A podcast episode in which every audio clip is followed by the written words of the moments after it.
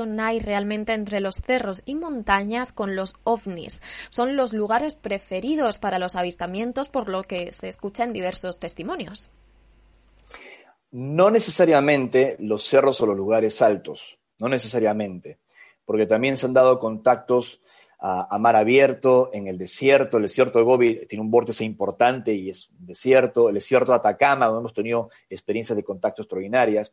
Lo que sí debo decir es que en grandes alturas, en grandes alturas, em, no es para vivir. O sea, arriba de los 4.000 metros, por ejemplo, mis ancestros, los incas, no vivían, pero sí tenían sus santuarios parece de que hay un efecto que todavía no hemos comprendido en el cerebro humano cuando se expone a esas alturas. Y parece que en esas circunstancias uno conecta, canaliza y conecta con otras realidades. Lo dejo yo para que lo investiguen.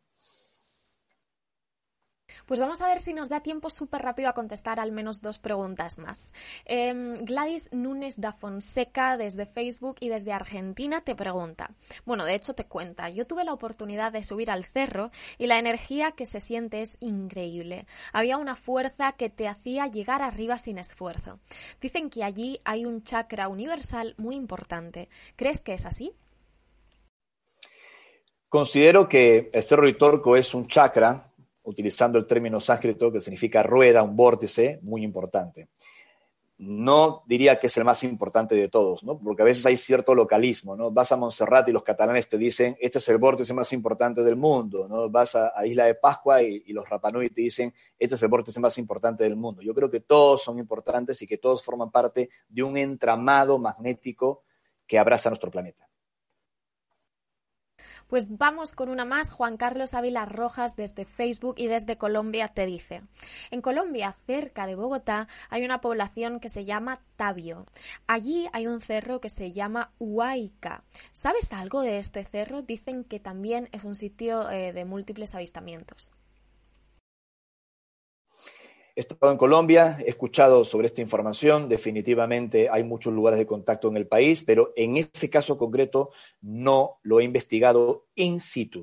O sea, no he estado eh, físicamente allí como para dar una opinión más certera, pero sí puedo hablar de otros lugares de Colombia, entre ellos, por ejemplo, la laguna de, Guatavita, que es un lugar bastante especial, con muchas leyendas sobre el dorado, o al norte de, Bogotá, eh, hay lugares muy interesantes sería bueno que investiguen la experiencia de Enrique Castillo Rincón, un ingeniero, él ya falleció, uno de los más importantes contactados del siglo XX, ya que tuvo experiencias extraordinarias con entidades de aspecto humano que afirmaban provenir de las Pléyades allí en Colombia, un país maravilloso.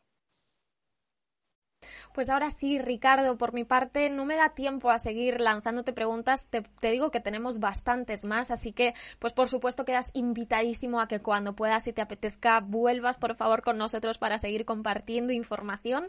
Eh, y quiero darte unos segundos para que puedas despedirte y también por si quieres compartir con nosotros alguna otra información o alguna reflexión final.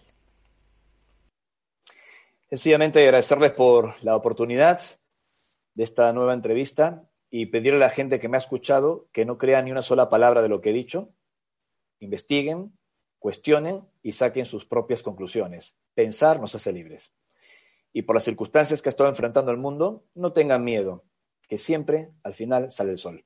Hasta la próxima.